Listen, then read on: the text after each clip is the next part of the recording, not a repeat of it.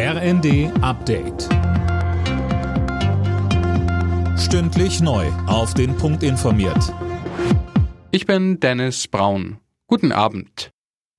Deutschland liefert weitere Waffen an die Ukraine. Bundesverteidigungsministerin Lambrecht teilte mit, dass das Land zwei Mehrfachraketenwerfer inklusive 200 Raketen und 50 gepanzerte Fahrzeuge bekommt. Und sie betonte, diese Lieferungen werden die Bundeswehr nicht schwächen.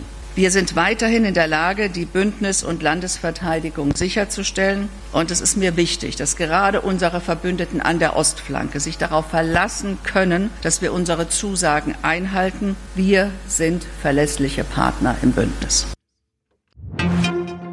Was tun, um die hohen Energiepreise zu senken? Damit soll sich künftig eine Expertenkommission beschäftigen. Das hat Kanzler Scholz nach Gesprächen mit Vertretern von Gewerkschaften und Wirtschaftsverbänden angekündigt.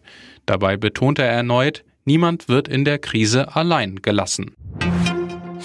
Die G7-Staaten wollen verhindern, dass die russische Wirtschaft weiter vom Krieg in der Ukraine profitiert.